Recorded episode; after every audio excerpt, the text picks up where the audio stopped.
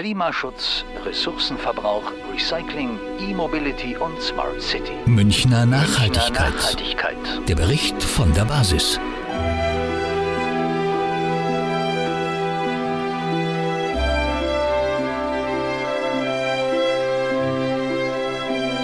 Münchner Nachhaltigkeit. Nachhaltigkeit.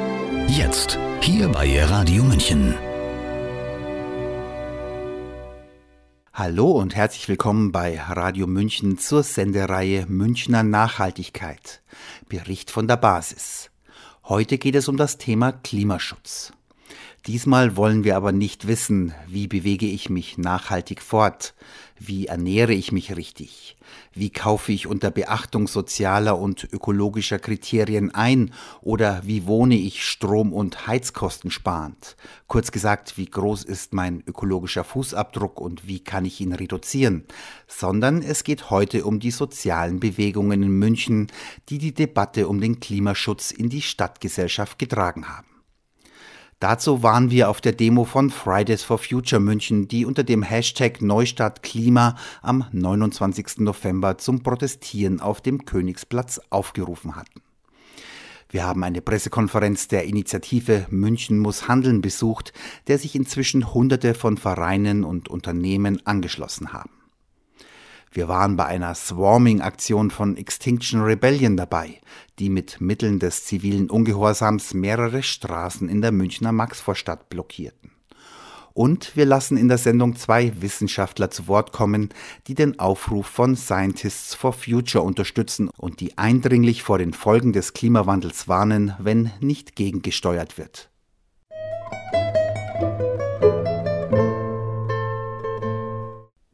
Zum Einstieg in die Sendung geht es um Grundsätzliches zum Klimaschutz und da ist die Wissenschaft gefragt. Volker Quaschning, Professor für regenerative Energiesysteme an der Hochschule für Technik und Wirtschaft in Berlin und aktiv bei den Scientists for Future, stellt ganz unverblümt die Frage, wie blöd müssen wir und unsere Kapitäne sein, wenn wir den Eisberg zwar sehen, aber munter darauf lossteuern? Für Quaschning und 95 Prozent der Klimawissenschaftlerinnen und Klimawissenschaftler ist klar, wenn wir jedes Jahr aufs Neue mehr Kohle, Öl und Gas emittieren, dann wird es mit der Erderwärmung auf circa 4 bis 5 Grad plus hinauslaufen. Was das bedeutet? Das erste Problem wird an den Küsten auftreten. Die Meeresspiegel steigen momentan ein bisschen schneller an. Wir haben eine Vervierfachung mittlerweile der Abtaugeschwindigkeit vom Eis, also ein bis zwei Meter plus gegen Ende des Jahrhunderts sind drin. Und dann haben wir schon ein großes Problem in den Megacities an den Küsten. Das heißt, es wird ein Druck, ein Migrationsdruck von den Küsten ansetzen. Das Zweite, was passieren wird, dass der, Küsten, äh, der Klimawandel die ähm, Trinkwasserversorgung in einigen Gebieten bedroht. Das heißt, wir haben unterschiedliche Niederschlagsveränderungen. Das haben wir jetzt hier in Deutschland auch schon gesehen. Gebiete, die früher schön mit Regen bedacht waren, fallen trocken und andersrum. Auch das ist nichts Neues in der Geschichte. Die Sahara war mal grün vor einigen tausend Jahren. Auch das hat sich hier verändert. Nur das Problem ist, dass dort, wo momentan grün ist, halt viele Menschen leben. Die müssen dann irgendwo anders hin und das ist das, was uns die Sorge macht. Nächste Problem ist die Nahrungsmittelversorgung. Letztes Jahr hatten wir zum ersten Mal diesen Dürresommer in Deutschland. Das ist so eine Sache, die wir heute gar nicht auf dem Schirm haben. Wir haben Globalisierung. Im Mittelalter hätten wir jetzt dieses Jahr eine Hungersnot, weil wir letztes Jahr zu wenig geerntet haben, weil wir das nicht mehr durch die Globalisierung hätten ausgleichen können. Momentan funktioniert das noch. Wir kaufen halt momentan irgendjemand das Getreide weg, weil noch genug auf der Erde da ist. Aber wenn irgendwann mal die Dürren so groß sind, dass es nicht mehr für alle reicht, das ist das, wo ich dann meine Sorge habe, eine bis an die Zähne bewaffnete Welt, wo nicht mehr genug zu essen für alle da ist. Das ist das, wo wir dann am Ende wirklich uns die größten Sorgen drüber machen. Das heißt, im Ende bedroht dann der Klimawandel die menschliche Zivilisation, nicht weil dieser Planet in Flammen aufgehen wird. Der wird immer noch Plätze haben, wo Menschen leben können. Nur wir werden einfach Verteilungskämpfe haben um das, was übrig bleibt. Und das ist das, was uns eigentlich im Prinzip die Sorge macht. Das heißt, was wir tun müssen, wir müssen die globale Erwärmung auf 1,5 Grad Celsius begrenzen. Das ist das, was die Wissenschaft sagt, wo wir noch mit einem dunkelblauen Auge davonkommen. Wir reden seit 30 Jahren, damals wäre es noch viel, viel leichter gewesen, es zu erreichen, aber diese Grenze ist relativ nah erreicht. Was bedeutet das international? Es gibt einen Bericht, den jüngsten IPCC-Bericht, wo man sagt, also wenn wir 1,5 Grad mit einer hohen Wahrscheinlichkeit nicht überschreiten wollen, müssen wir bis zum Jahr 2040 weltweit klimaneutral werden. Das heißt, wir dürfen in 20 Jahren global gesehen kein Öl, kein Kohle, kein Gas mehr verbrennen und müssen uns auch Gedanken über die Landwirtschaft machen. Also all diese Probleme müssen wir lösen und wir haben nur noch 20 Jahre Zeit. Das ist das, was wir eigentlich sagen. Soweit Volker Quaschning, Professor für regenerative Energiesysteme an der Hochschule für Technik und Wirtschaft in Berlin und aktiv bei den Scientists for Future. Quaschning hat recht eindrücklich erläutert, was es bedeutet, wenn die 1,5 Grad Grenze nicht eingehalten wird.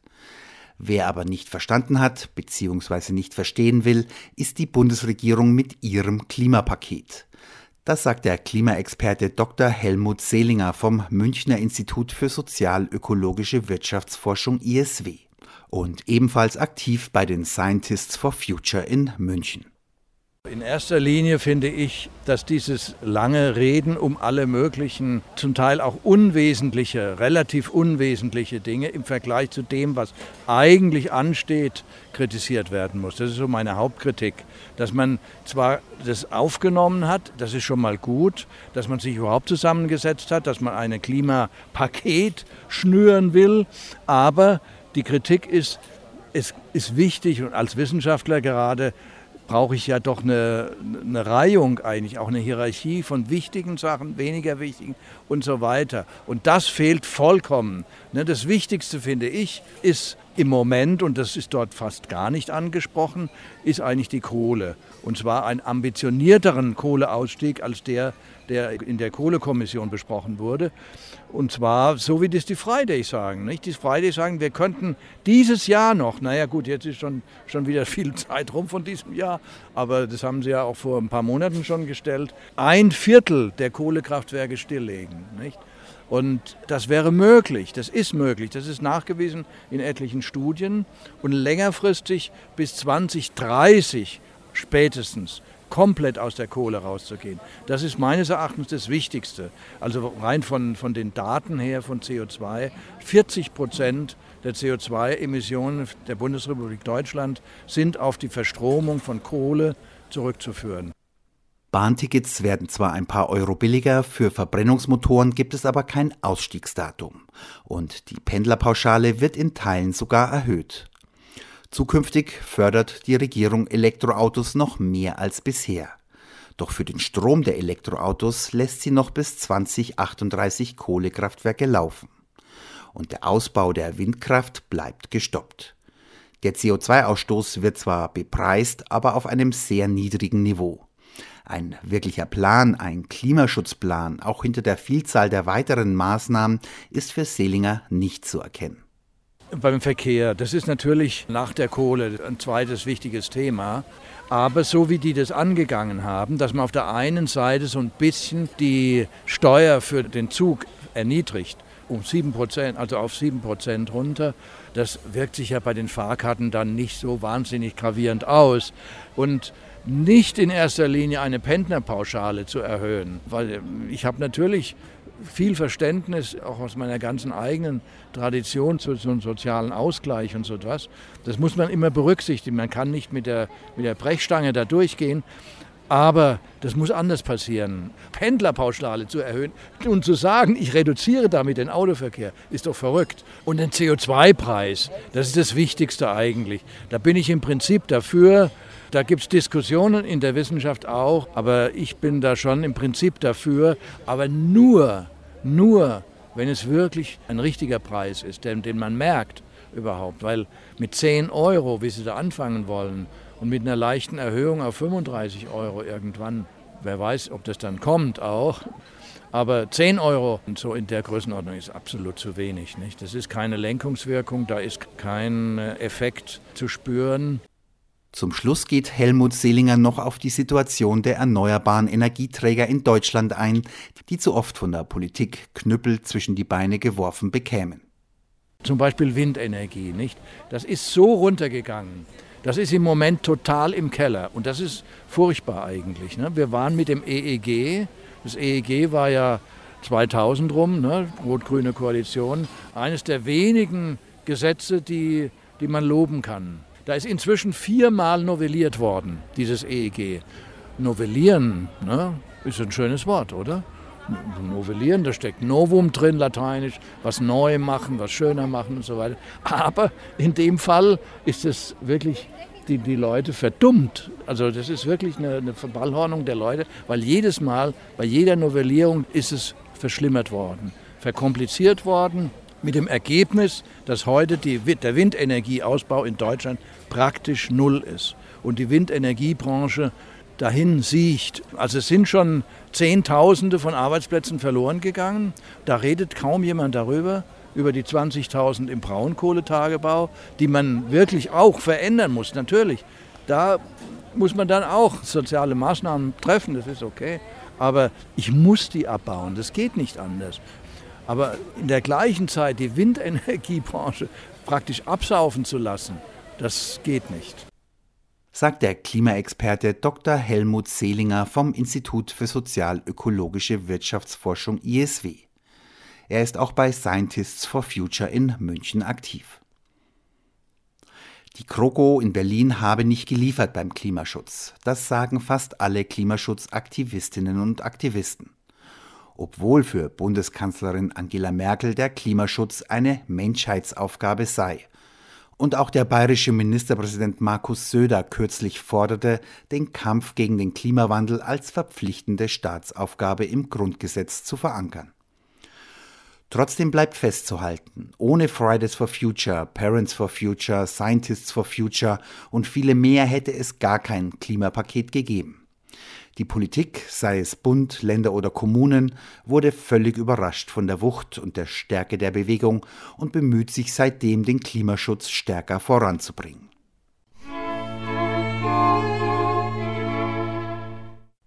Die Stadt München hatte schon vor über zwei Jahren beschlossen, bis zum Jahr 2050 weitgehend klimaneutral zu sein und den Ausstoß an Treibhausgasen auf 0,3 Tonnen pro Kopf im Jahr zu begrenzen. Derzeit liegt der Wert noch bei ca. 6,5 Tonnen. Die Stadt folgt damit den Beschlüssen des Pariser Klimagipfels 2015. Um dieses Ziel aber zu erreichen, braucht es erhebliche Anstrengungen nicht nur von Politik und Wirtschaft, sondern von der ganzen Stadtgesellschaft. Aber für die Münchner Grünen reicht dieser Beschluss inzwischen nicht mehr aus. Sie fordern Klimaneutralität bis 2035, um das 1,5 Grad Ziel noch einzuhalten. Und die Linkspartei geht sogar mit dem Slogan Sozial klimaneutral 2025 darüber hinaus. Eines steht fest, die Stadtratswahlen am 15. März nächsten Jahres in München werden auch eine Klimawahl. Nur mit Stadträtinnen und Stadträten, die klimagerecht handeln, werde es möglich sein, die Ziele des Klimaschutzabkommens von Paris einzuhalten. Das sagt die Initiative München muss handeln und arbeitet dazu programmatisch eng mit Fridays for Future München zusammen.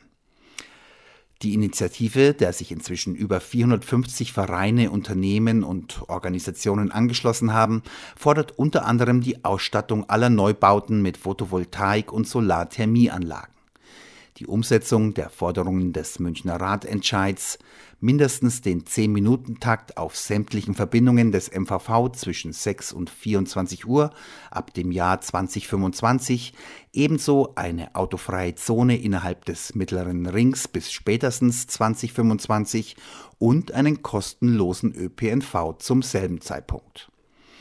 Am 26. November stellte Daniel Überall von München muss handeln auf einer Pressekonferenz auf dem Tollwood Festival die Ziele der Initiative vor und erläuterte auch, warum die kommenden Kommunalwahlen so wichtig sind.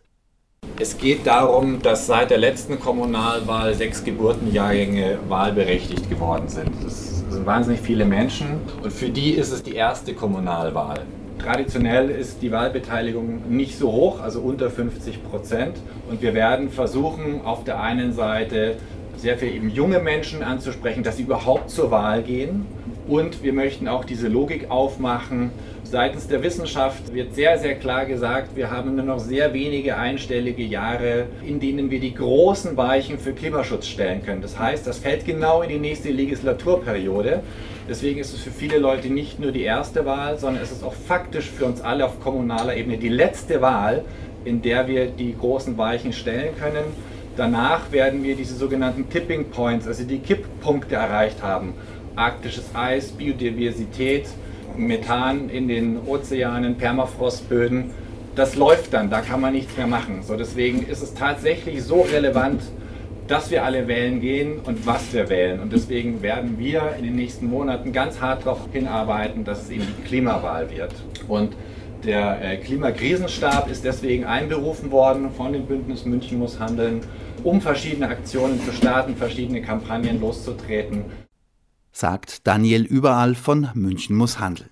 Die Initiative steht aber nicht allein, sondern hat auch schon Nachahmer gefunden. Also es gibt nach dem Vorbild München muss handeln bereits zwei weitere äh, Klimabündnisse. Das ist äh, Hamburg muss handeln und Augsburg handelt.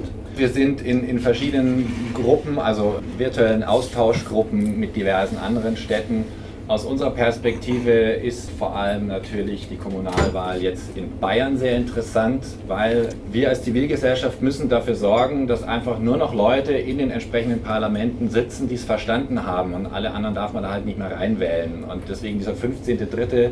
Klimawahl 2020 ist so ein entscheidender Punkt und in Hamburg, die haben sogar im Februar schon die Bürgerschaftswahl. Also diese These, die wir ja aufgestellt haben Mitte des Jahres, dass zivilgesellschaftlicher Druck plus Vorfeld einer Kommunalwahl zu Veränderungen der Parteien führt. Das ist ja genau aufgegangen, wie wir jetzt gesehen haben. Also die SPD hat sich, seitdem der Reisel da weg ist, um 180 Grad gedreht und die treten sehr viel progressiver auf und haben auch einen wirklich dezidierten Verkehrsexperten, Andi Schuster, auf die Wahlliste gesetzt. Also das ist schon krass, wenn man sich anschaut, wie haben die sich vom halben Jahr verhalten und wie verhalten die sich jetzt.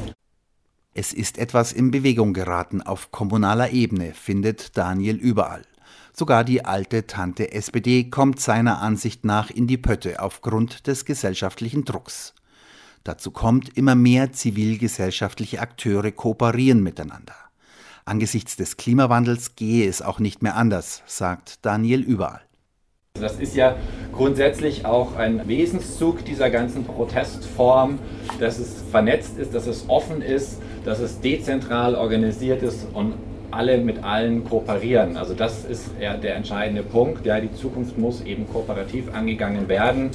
Dieses Silo-Denken, Parteiendenken, Frontendenken, das wird bei der Größe der Herausforderung des Klimawandels nicht funktionieren. Entweder wir als Weltgemeinschaft stehen da jetzt zusammen, ja, und wie man so schön sagt, die guten Kräfte bündeln sich, oder wir werden es nicht schaffen. Ja, wir haben so viele planetare Grenzen bereits überschritten, Böden, Diversität, Temperaturveränderung und, und, und, und, und. Da kann man sich jetzt nicht mehr irgendwie in der eigenen Agenda oder dem eigenen Ego suhlen. Da müssen wir jetzt einfach Schulterschluss bilden. Zum Schluss erläutert Daniel überall, warum gerade die kommunale Ebene für den Klimaschutz ausschlaggebend sein kann, obwohl die wichtigen Beschlüsse zum Klimaschutz auf nationaler oder EU-Ebene gefällt werden. Das kann man von zwei Perspektiven sehen. Natürlich alles, was auf nationaler oder man muss ehrlich äh, sogar sagen, auf EU-Ebene. Ne, da werden ja die meisten Gesetze mittlerweile gemacht. Das sind auf der einen Seite vom ordnungspolitischen Rahmen die großen Hebel und die großen Strukturen. Auf der anderen Seite werden 80 Prozent der Klimaemissionen von den Städten verursacht. Ja?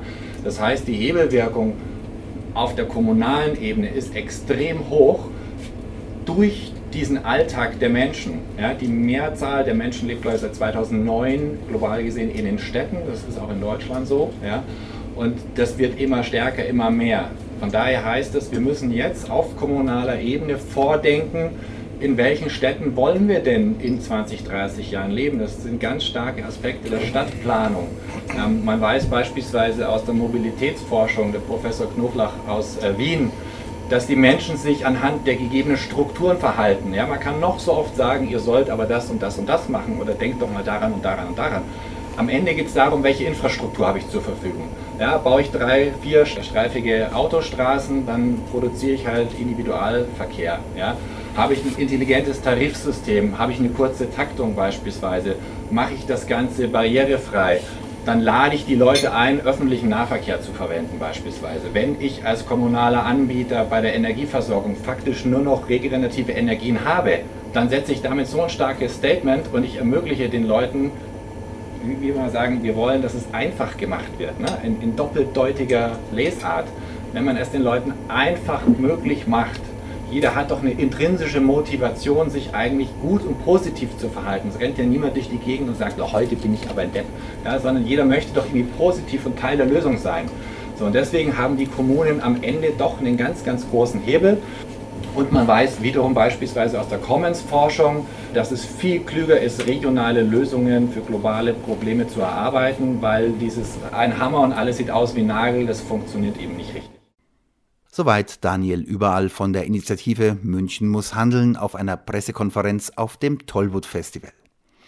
Über 450 Vereine, Unternehmen und Organisationen haben sich München muss handeln angeschlossen. Sie wollen damit die Forderungen von Fridays for Future unterstützen. Münchner Nachhaltigkeit. Münchner Nachhaltigkeit. Hier bei Radio München. We are unstoppable. Another world is possible. We are unstoppable. Another world is possible. Das riefen die Aktivistinnen und Aktivisten von Fridays for Future am 29. November auf dem Münchner Königsplatz. Unstoppbar, darüber kann man diskutieren, aber waren es beim letzten großen Aktionstag von Fridays for Future am 20. September ca. 40.000 Demonstrierende in München, kamen am 29. November wieder ca. 35.000 bis 40.000. Und das trotz deutlich kälterer Witterung. Der Zulauf zur Bewegung ist ungebrochen. Wir waren am 29. November dabei und haben uns ein bisschen bei den Demo-Teilnehmern und Teilnehmerinnen umgehört. Zunächst wollten wir von ihnen wissen, warum sie auf den Königsplatz gekommen sind. Thomas Brückner vom Bund Naturschutz. Ich bin hier, weil ich die Jugend unterstützen will in dem Anliegen, dass der Klimaschutz besser in der Politik ankommen muss. Wir müssen so viel wie möglich Leute hier sein, um die Politik weiter anzutreiben. Ja, mein Name ist Franziska Buch. Ich bin Energiereferentin beim Umweltinstitut München und wir sind heute hier, weil wir empört sind über die Politik der Bundesregierung, die trotz aller wissenschaftlichen Erkenntnisse über die Klimakrise ein schwaches, unambitioniertes Klimapaket vorgelegt hat, das komplett neu überarbeitet werden muss. Ja, servus, mein Name ist Maurice Attenberger, ich bin von der GLS Bank. Wir wollen heute für eine gerechtere Klimapolitik eintreten, dass die Bundesregierung endlich die Stimmen der Zukunft ernst nimmt und wirkliche Gesetze erlässt, die der Zukunft zuträglich sind und nicht nur so Scheinkompromisse eingeht. Mein Name ist Gerhard Schwarzkopf. Ich bin Arzt seit über 40 Jahren und äh, sehe, dass wir dringend eine Veränderung in unserer ganzen Umweltpolitik brauchen, sprich also Energiesparmaßnahmen und jeder selber kann dazu beitragen, dass sich da Veränderungen einstellen werden. Ja, hallo, Jürgen Müller von Münden muss handeln. Wir haben hier in Münden ein Bündnis mit aktuell ca. 450 Unternehmen und Organisationen, die sich hinter die kommunalpolitischen Forderungen von Fridays for Future gestellt haben. Und wir fordern vom Stadtrat mit den Fridays die Umsetzung und wollen die Kommunalwahl im nächsten Jahr zur Klimawahl machen. Äh, ich bin bei den Werdesenioren engagiert, komme aus der Entsorgungsbranche, war 30 Jahre bei der Stadt München als Kraftfahrer tätig und ja, mir macht das auch Sorgen, was sich da äh, so entwickelt auf der ganzen Welt. Ja, mein Name ist Annika Germann. Ich bin bei den Parents for Future in München und bin heute hier, um mitzuhelfen, dass diese Aktion heute ganz, ganz groß wird und dass mit dem Klimaschutz endlich was vorwärts geht in Deutschland. Die Fridays for Future Bewegung hatte unter dem Hashtag Neustadt Klima zum Protestieren auf dem Münchner Königsplatz aufgerufen. Aber nicht nur in München wurde demonstriert. In Deutschland gab es in 500 Städten Klimademos. Weltweit sollen es nach Angaben von Fridays for Future 2400 gewesen sein. Was erwarten sich die Demonstrierenden auf dem Königsplatz von der Bundesregierung, wollten wir wissen. Einen höheren CO2-Preis, bessere Wärmedämmung, Umdenken in der Verkehrswende. Wir fordern, dass der Kohleausstieg ambitioniert umgesetzt wird. Aktuell ignoriert die Bundesregierung sogar den Kohlekompromiss, der sowieso schon viele Zugeständnisse von Seiten der Umweltbewegung beinhaltet. Und sie will auch noch den Ausbau der Windkraft abwürgen. Und deswegen sind wir heute hier, weil hier muss wesentlich mehr passieren. und das EU-Parlament hat jetzt den Klimanotstand ausgerufen. Es ist also ganz klar, wir befinden uns in einem Klimanotfall, in einer Ausnahmesituation, die drastisches Handeln von Seiten der Regierung verlangt. Einen konsequenten CO2-Preis auf alle Branchen, der deutlich höher liegt als die 10 Euro. Wir als GLS Bank stellen uns 50 bis 60 Euro für den Staat vor und klare Erhöhungen kommunizieren, sodass sich alle Unternehmen darauf vorbereiten können. Und das hat echt einen Lenkungscharakter. Ja, ich würde mir wünschen, dass der ganze Individualverkehr noch mehr verändert wird, ja, dass quasi die Städte möglichst autofrei gemacht werden. Und dazu braucht es natürlich ein adäquates Angebot, dass alle quasi dorthin kommen, wo sie hinkommen können. Und insgesamt auch eine Weiterentwicklung des öffentlichen Nah- und Fernverkehrs natürlich. Ja. Und dann wäre ich absolut dafür, dass innerdeutsche Flüge der Vergangenheit angehören. Uns sagen die Kommunalpolitiker vor Ort immer, sie können nicht handeln, weil da müsste erst einmal der Bundesgesetzgeber tätig werden. Ja, dann wären das die Forderungen. Also ändert die Sachen, die Voraussetzungen sind, dass die Kommunalpolitiker handeln können. Ich denke mal, so als Schritte, was bis jetzt vonstatten gegangen ist, ob jetzt das der Ausstieg aus der Atomenergie ist, wünsche ich mir halt, dass das nicht bloß immer nur bei uns da passiert. Ich sehe das auch positiv. Ich komme aus Niederbayern und wenn ich in meine Heimat fahre und sehe links und rechts von der Deckendorfer Autobahn die Haufen Solarfelder, wie halt der Strom erzeugt wird und auch viele Häuser heute schon mit den Solardächern. Alles ein guter Anfang, aber ich denke mal, es ist viel zu tun. Wir fordern, dass die Bundesregierung endlich wirklich deutliche Zeichen setzt, sozusagen die Rahmenbedingungen so schafft, zum Beispiel mit einem Preis für das äh, CO2, der weit über 60 Euro liegt pro Tonne, dass einfach massiv und konkrete Maßnahmen ergriffen werden dafür, dass unsere Kinder noch mal in einer Welt leben können, die so schön ist, wie sie jetzt ist. Soweit einige Stimmen von der Demo von Fridays for Future am 29. November auf dem Münchner Königsplatz.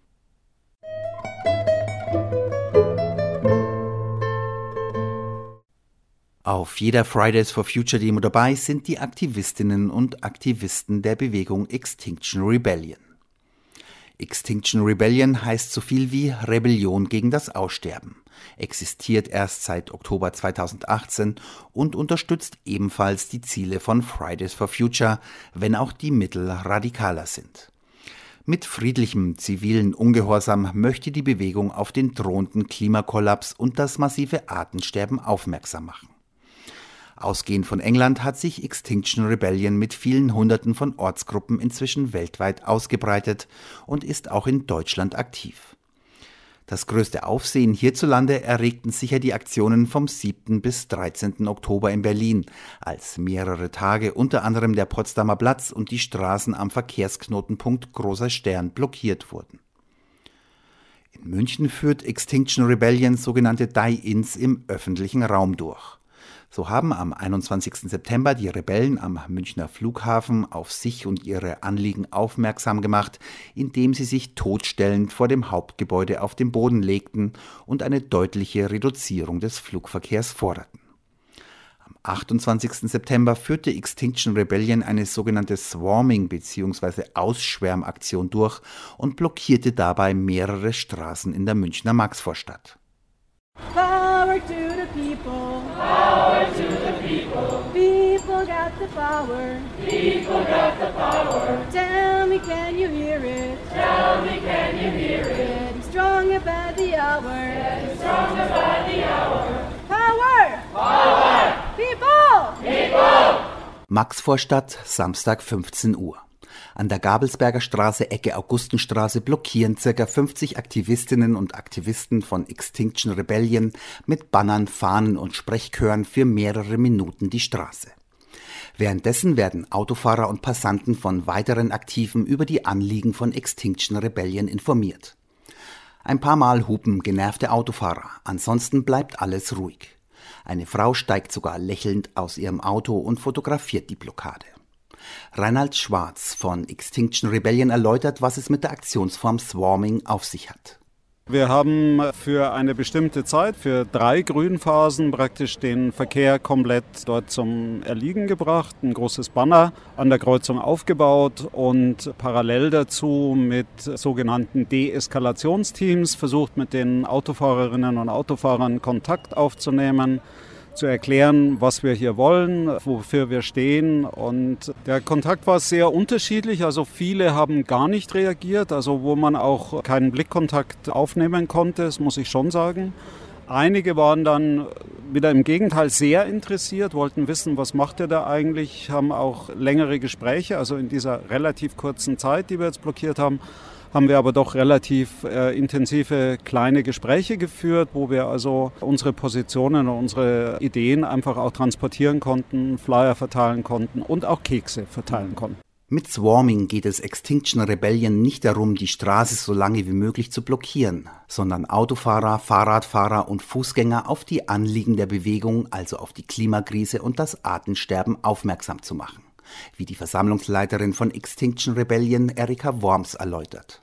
Wir wollen ein bisschen mehr den Alltag von den Menschen unterbrechen, um sie direkter auf die Klimakrise aufmerksam zu machen, da wir finden, dass Demos und andere angemeldete Veranstaltungen eher nicht so den gewünschten Effekt haben.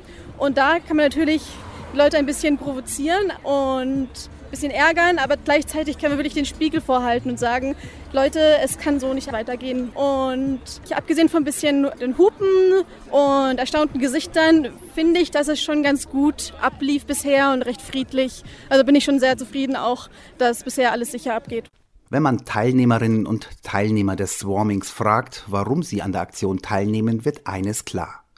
Petitionen, Demonstrationen oder Veranstaltungen reichen ihnen nicht mehr aus, um ein Umdenken von Politik und Gesellschaft auf den Weg zu bringen.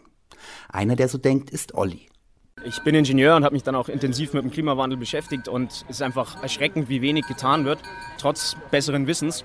Und ich war auf Demos, habe Petitionen unterschrieben, nichts hat irgendwas gebracht, mehr oder weniger Achselzucken. Man hat es ja auch beim Klimapäckchen gesehen.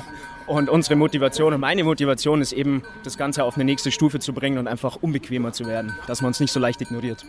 Der Demonstrationen sind genug getan und es gibt ja auch, ich meine, seit über 40 Jahren die Grüne Partei oder es gibt andere Parteien, die sehr stark im Umweltschutz sich irgendwie engagieren, Ideen haben.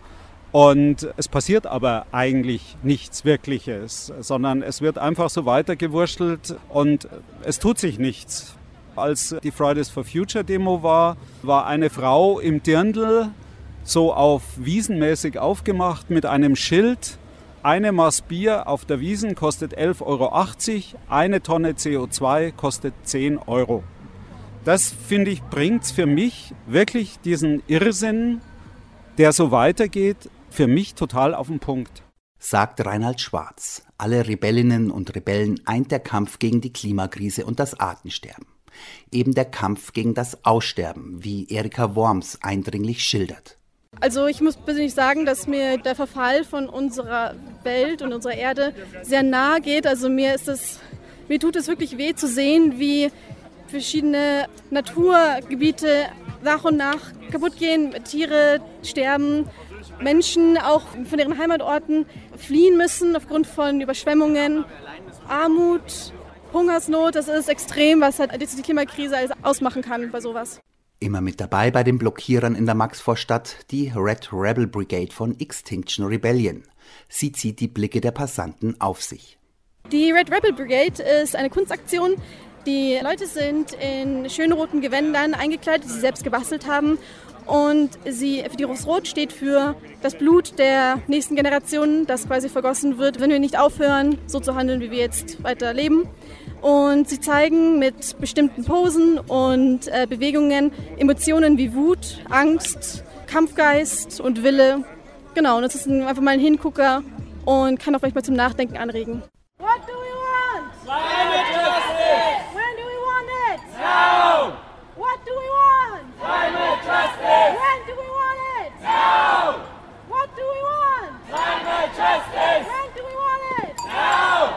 Bei einer Straßenblockade blieb es am Samstag nicht. Insgesamt wurden fünf Straßen in der Maxvorstadt blockiert. Das alles aber ist nur der Anfang. Davon sind die Rebellen überzeugt. Es geht eigentlich erst richtig los. Ich meine, die Bewegung ist noch recht jung, also ist erst 2018 gegründet und unsere Ortsgruppe gibt es auch noch nicht so lange in München. Und hier in München haben wir auch noch viele Aktionen wie Die-Ins geplant, wo man dann zum Beispiel auf Marienplatz mit 50 bis 100 Leuten sich quasi scheintot stellt, um auf die Dramatik aufmerksam zu machen. Ganz gleich welche Aktionsform, ob Die-Ins oder Swarming. Die Idee hinter Extinction Rebellion ist mit Mitteln des zivilen Ungehorsams gewaltfrei auf die Klimakrise aufmerksam zu machen. Es ist aber nicht nur der Kampf gegen das Aussterben, warum Extinction Rebellion zurzeit so erfolgreich ist, sondern auch, dass wir uns eigentlich selbst ermächtigen, uns wieder eigentlich auch die Straße zurückholen, dass wir dort uns zeigen und versuchen einfach andere Leute auch davon zu überzeugen, das selbst, unser Tun wieder selbst in die Hand zu nehmen und nicht appellieren nur, sondern einfach wirklich physisch auch präsent zu sein. Das zieht mich sehr an. Sagt Reinhard Schwarz von Extinction Rebellion. Die Bewegung hat am Samstag fünf vielbefahrene Straßen wie die Gabelsberger, Bara oder Türkenstraße in der Münchner Maxvorstadt blockiert. Wer mehr über die Bewegung wissen will, kann sich das vor kurzem erschienene Buch mit dem Titel Wann, wenn nicht wir, ein Extinction Rebellion Handbuch im Buchhandel besorgen. Soweit der Bericht über die Swarming-Aktion von Extinction Rebellion am 28. September in der Münchner Maxvorstadt. Ob Extinction Rebellion, Fridays for Future, Scientists for Future, Parents for Future oder München muss handeln. Die Vielzahl und auch die Bandbreite der Klimaschutzbewegung und ihrer Aktivistinnen und Aktivisten ist beeindruckend.